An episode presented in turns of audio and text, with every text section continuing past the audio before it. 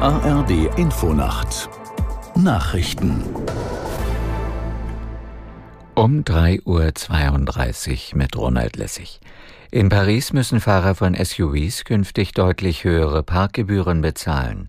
Eine Mehrheit der Wähler stimmte dem Vorschlag der Stadtverwaltung zu, die Gebühren zu verdreifachen. Aus der Nachrichtenredaktion Mareike Markosch.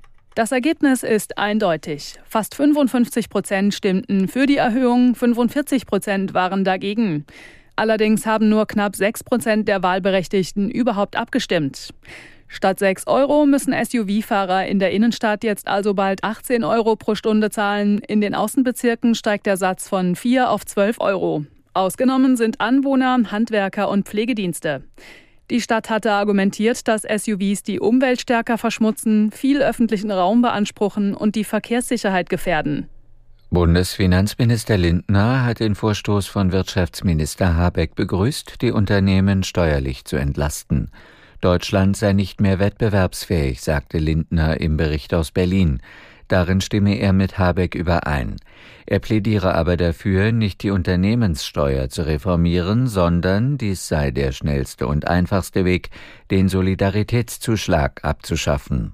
Den zahlen die Unternehmen, zahlen unsere Betriebe im internationalen Wettbewerb immer noch.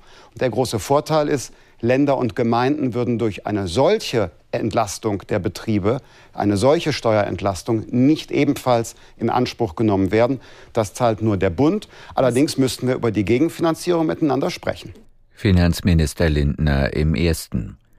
Der US-Senat hat einen neuen Gesetzentwurf zu Hilfen für die Ukraine und Israel sowie zur Grenzsicherung auf den Weg gebracht. Vorgesehen sind dafür umgerechnet knapp 110 Milliarden Euro.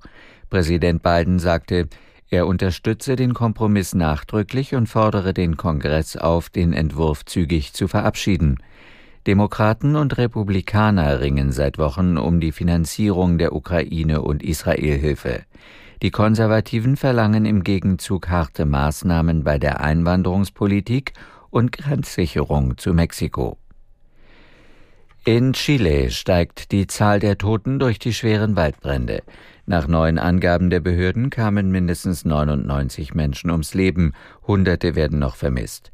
In der besonders betroffenen Küstenstadt Viña del Mar brannten ganze Wohnviertel nieder.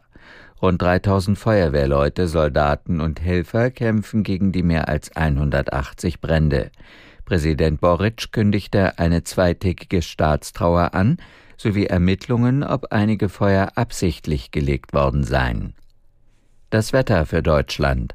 Tagsüber im Nordosten Regen, sonst heiter bis wolkig und meist trocken. Im Süden viel Sonne, Höchstwerte 5 Grad auf Rügen und bis 15 Grad in Rosenheim. Die weiteren Aussichten am Dienstag anfangs Regen, später Auflockerungen bei 6 bis 15 Grad, am Mittwoch in Alpennähe heiter, sonst wechselhaft bei 4 bis 12 Grad. Das waren die Nachrichten.